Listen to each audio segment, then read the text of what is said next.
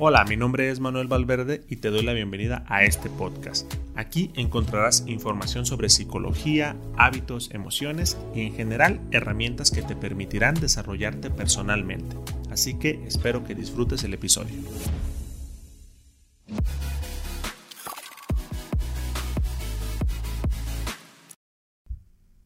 Hola, hola a todos, ¿cómo están? Espero que todo vaya bien les doy la bienvenida a este octavo episodio del podcast y hoy estamos estrenando un nuevo nombre, Mente Flexible el Podcast. ¿Qué tal? Espero les guste este nombre. Si me siguen en Instagram se dieron cuenta que la semana pasada subí una historia en donde hice una breve votación para saber si les gustaba este nombre y el logo que, que se está utilizando y pues las personas que votaron muchas gracias eh, la mayoría le gustó, solo a una persona no le gustó, pero pues aquí hay democracia, entonces eh, el logo queda, el nombre queda. ¿Por qué cambié el nombre? Anteriormente se llamaba el podcast de Manu, pero me di cuenta que había como cuatro o cinco podcasts con el mismo nombre, así que me parece que no es una muy buena idea para que te encuentren, por eso decidí como, como cambiarlo a, a tratar de hacerlo ya un poquito más formal, porque también si le soy sincero no me imaginé que, que iba a hacer tantos. Cuando dije, bueno, pues lo, lo, inicio así como hobby totalmente, ahorita ya lo estoy tratando de tomar un poco más en serio, así que pues traté de, de ponerle un nombre, de, de hacer un logo ahí un poco un poco padre que, espero también les guste.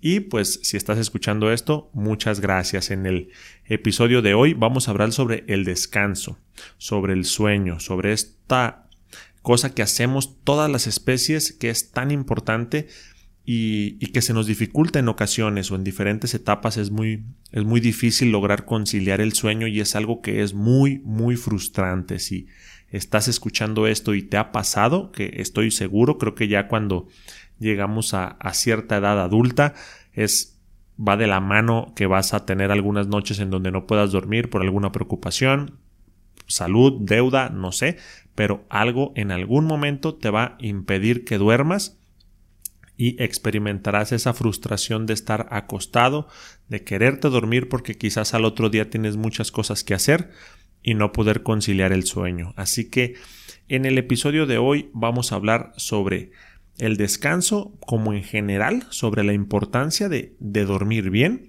y pues como ya sabes vamos a hablar de algunos puntos importantes que puedes comenzar a practicar y a, a, a realizar para tratar de que, de que puedas tener mejores noches en caso de que tengas algunos problemas para dormir. Pero pues vamos a, a entrar no sin antes pasarte el comercial que, que, siempre digo al inicio, que es que pases al blog manuvalverde.com, en donde puedes leer el último artículo que es el que tomamos como base para este episodio del podcast. Así que, pues vamos a comenzar hablando del sueño. En la salud mental o en la salud emocional, como lo quieras ver, hay tres pilares que son muy importantes para que podamos tener una, una buena estabilidad emocional. Uno es la actividad física, otro es la alimentación y otro es el sueño o el descanso. Estos son pilares de la salud mental. No quiere decir que si no hacemos ejercicio o si no cuidamos mucho lo que comemos o no tenemos buenas horas de sueño, no quiere decir que automáticamente por no tenerlos vamos a caer en una depresión o vamos a experimentar ansiedad. Lo que sí quiere decir es que si no cubrimos bien estas tres áreas, somos más propensos a que experimentemos algún malestar emocional o que alguna situación que aparezca en el día sea más difícil manejarla de mejor manera. Creo que con la alimentación un ejemplo como muy claro es que cuando tienes hambre, pues no no reaccionas de la mejor manera ante situaciones estresantes. En el trabajo alguien te puede decir algo y si tienes hambre puedes responder de manera grosera o incluso puedes levantar la voz o hacer un conflicto ahí. El sueño es algo similar. El sueño es un pilar muy importante de la salud mental. Pero a diferencia de la alimentación y el ejercicio, en el sueño no podemos influir de manera tan directa en que logremos dormir bien pues si te tomas un, medicamento, pues quizás te lo tomas y a los 10 minutos estás durmiendo profundamente, pero si no queremos llegar a eso de, tomar medicamento, que no tiene nada de malo, no, no estamos como en contra o no, no quiero mandarte este, este mensaje, pero si hay otras herramientas que también ayudan a que no, no caigamos en, que solo tomando medicamento podamos dormir. Pero regresando como a la idea, eh, la actividad física es algo que, ok, me salgo, corro 15 minutos, ya cumplí y ya estoy fortaleciendo ese pilar. La alimentación es también, ok, voy a tratar de comer a mis horas, entonces ya estoy cubriendo como ese pilar. El descanso no es algo que de la noche a la mañana, si tenemos un problema ahí, podamos solucionarlo.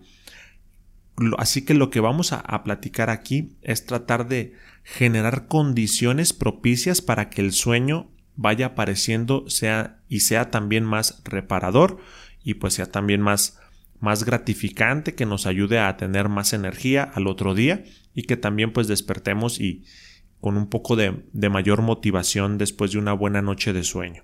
Pero entonces es generar un ambiente propicio para el sueño. Pero antes de, meternos en, esta, en, estos puntos prácticos, ¿qué, qué problemas puede tener el, el, no dormir bien? Me parece que cuando se nos viene a la mente la palabra no dormir bien, automática, automáticamente pensamos en el insomnio. Hay tres tipos de insomnio. El insomnio de iniciación, que es como el más común cuando nos vamos a dormir, nos acostamos y duramos mucho tiempo sin poder conciliar el sueño. Después está el insomnio de mantenimiento, que es el insomnio que cuando duermes, a los 30 minutos o una hora te despiertas, después te vuelves a dormir y después de otros 30 minutos te vuelves a despertar. Y comienzas así como con un sueño muy intermitente y el otro es el insomnio precoz. Esto quiere decir que te despiertas muy temprano y ya no puedes conciliar el sueño. Hay personas que pueden despertarse a las 3 de la mañana y ya no se pueden dormir. Si tienes problemas para dormir, ¿cuál de estos tres tipos de insomnio consideras que, que es el que te está trayendo algunas complicaciones? ¿Y, ¿Y por qué pasa esto? Primeramente, como en muchas situaciones que o muchos problemas, por decirlo así, que, pueden pensar que son psicológicos, tenemos que descartar una condición física. Primero es importante que, que descartes que el insomnio no se debe por algo físico o por algún problema de salud que puedas tener. Si están descartados todos esos, entonces sí nos vamos al terreno más de lo psicológico. Y ahí es cuando el insomnio lo, lo podemos o puede aparecer dependiendo mucho del estilo de vida que tenemos. Y también la, la sociedad actualmente tenemos muy asociado el descanso con la, poco, con la poca productividad. Y aquí un dato que, que leí cuando realizaba este artículo que me parece muy interesante. En la Universidad de Oxford le llaman arrogantes del sueño a este grupo de personas o a estas personas que tienen la idea de que, parado, que, que dormir no ayuda para nada. Y me parece que todos en algún momento hemos sacrificado horas de sueños horas de sueño para hacer algo entre comillas más productivo o para trabajar, que es lo más común. Entonces, estas universidades, principalmente la de Oxford, pero también Cambridge y Harvard, mencionan que es importante que se tenga que regular eh, las largas jornadas de trabajo que llegan a repercutir en el descanso. Y ahorita como esta manera de trabajar desde casa que, que se está implementando en muchas, muchas empresas y muchos lugares, está muy delgada la línea en el horario de trabajo de cuando de verdad ya me puedo desconectar totalmente de mi computadora.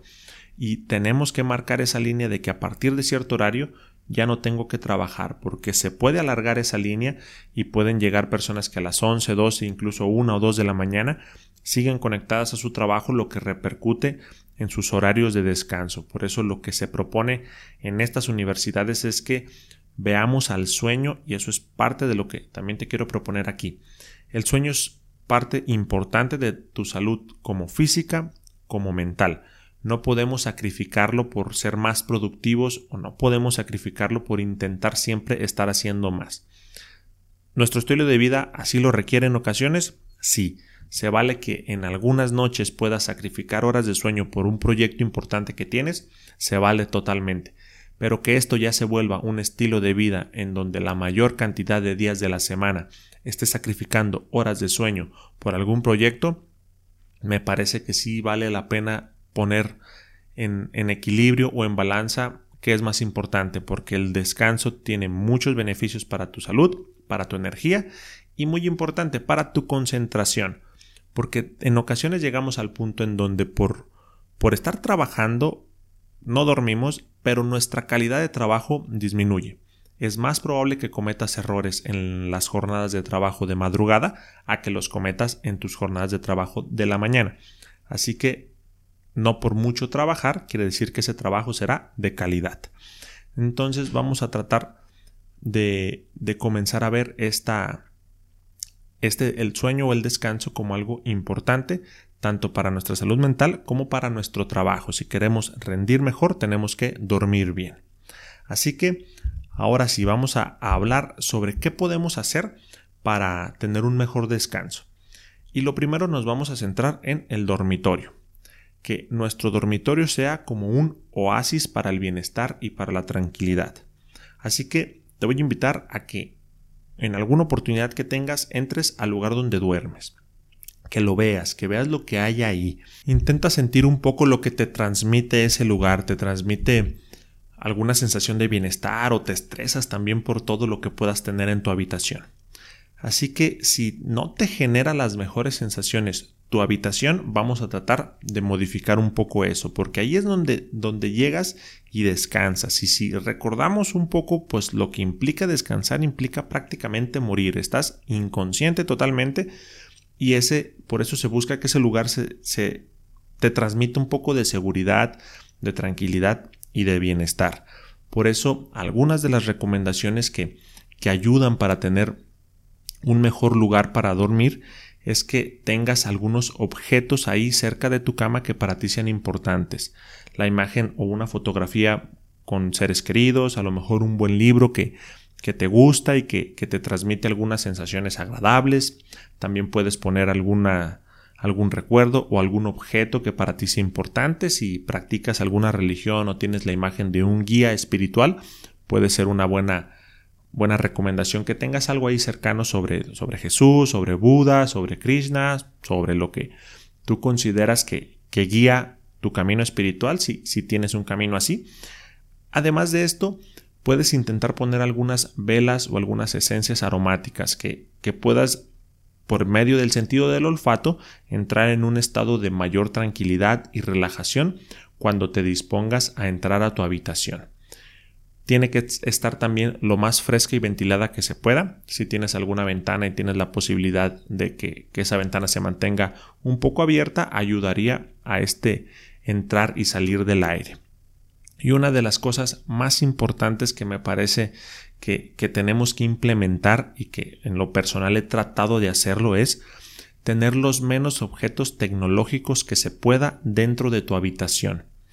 Vamos a tratar de el teléfono celular dejarlo fuera de la habitación. Si tienes que poner una alarma, trata de conseguir un reloj convencional de pilas que te ayude a, despertar o lo que yo hago es poner mi alarma fuera de mi habitación, así que con esto gano de el no tener mi teléfono dentro del cuarto y también que me tenga que parar para apagar la alarma, lo que me ayuda a no volver a acostarme, porque pues yo creo que a todos nos pasa, ¿no? Que si tienes el teléfono al lado, rápido lo apagas y te vuelves a quedar dormido hasta que 5 o 10 minutos vuelve a sonar y en ocasiones lo volvemos a apagar y otra vez nos dormimos. Por eso algo que me ayuda a mí, que principalmente lo hago para pararme de la cama, pero que también me ayuda a no tener mi teléfono dentro, es dejarlo fuera de la habitación.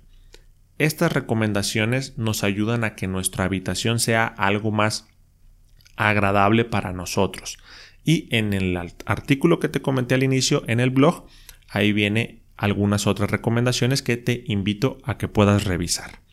Una vez que ya tenemos este santuario en nuestra habitación, que ya es un lugar cómodo, tranquilo, que nos transmite buenas sensaciones el estar ahí adentro, ¿qué podemos hacer ahora sí como para tratar de favorecer un mejor descanso?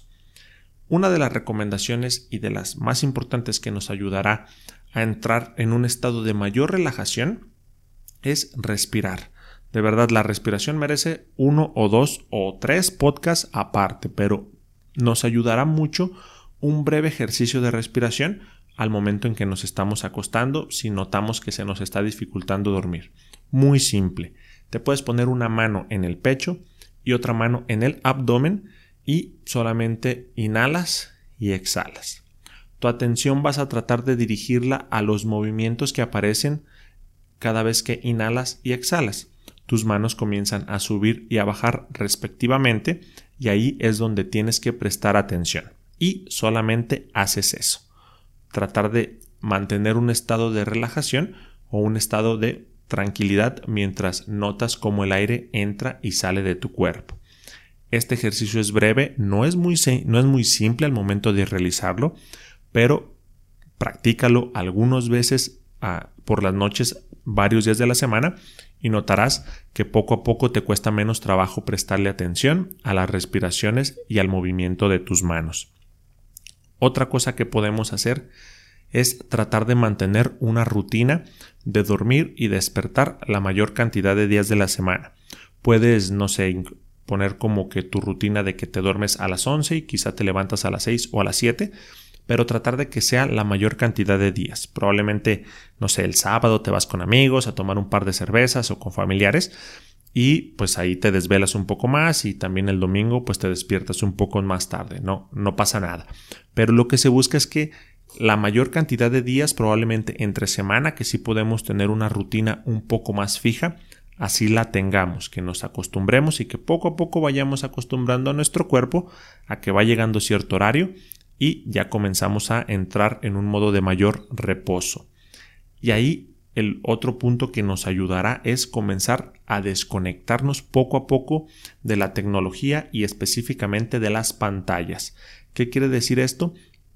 Que nos ayuda a tener un periodo de tiempo en el cual no veamos pantallas antes de irnos a nuestra habitación. Pueden ser 10, 15, 20 minutos antes de que entres a tu cama de ya no ver pantallas y puedes utilizar la rutina de, de antes de dormir, quizá lavarte los dientes, quizás eh, ir a entrar al baño, no sé qué, alguna otra actividad, llenar tu agenda del día siguiente, las cosas que tienes por hacer, pero que poco a poco vayamos dejando de ver pantallas, porque la luz azul que tienen las pantallas estimula mucho nuestro cerebro, lo que hace más difícil que tengamos la facilidad de entrar a un sueño más fácil y reparador.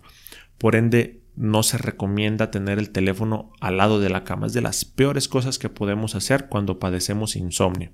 Porque ¿qué es lo primero que haces cuando no puedes dormir? Agarrar tu teléfono. Aparte de que puedes ver cosas que te estimulen como la foto de alguien, como una noticia alarmante, con el simple hecho de estar en contacto con la luz azul de tu teléfono, eso hace que tu cerebro se sobreestimule. Y aunque pongas el modo nocturno que aparentemente tiene menos impacto, que quizás sí, quizá tenga menos impacto, pero de todos modos repercute. Por eso vamos a tratar de ir desconectándonos poco a poco de, de las pantallas para tratar de tener un mejor sueño. Y la última recomendación es ten un diario. ¿Qué quiere decir esto? Que antes de dormir dedícale unos minutos a escribir alguna preocupación que tengas, algún pensamiento, alguna cosa importante que vayas a, tener que realizar el día siguiente o en estos días posteriores, porque eso lo que buscamos es tratar de sacar un poco esas ideas que están rondando mucho en la cabeza y tenerlas plasmadas en algo escrito. Estas recomendaciones, esta guía son un conjunto de, de pasos o de o de recomendaciones, mejor dicho, que se conocen como higiene del sueño. Hay evidencia científica que respalda que estas, estos hábitos o estas cosas que puedes hacer poco a poco te ayudarán y favorecerán una mejor calidad de sueño. Así que te invito a que las pongas a prueba, a que te, te retes de agregar una o dos de, lo, de todo lo que hablamos ahorita y que veas qué pasa. No, no me creas esto a mí, ponlo a prueba y después puedes comentarme ¿Qué te pareció? ¿Te gustó? ¿Qué no te gustó? ¿Te ayudó o qué no te ayudó? ¿Va? Entonces aquí este podcast espero que te haya gustado y espero que estas recomendaciones te ayuden para lograr una mejor calidad de sueño. Así que te invito a seguirme en redes sociales como mano.psicología en Facebook y en Instagram como mano.valverde.o. Si tienes alguna sugerencia de algún tema que quieras que se platique, puedes hacerlo a través de ese medio. Y pues espero que, que este episodio te guste, compárteselo a la persona que creas que le puede ayudar y nos estamos escuchando la siguiente semana. Espero que todo vaya bien.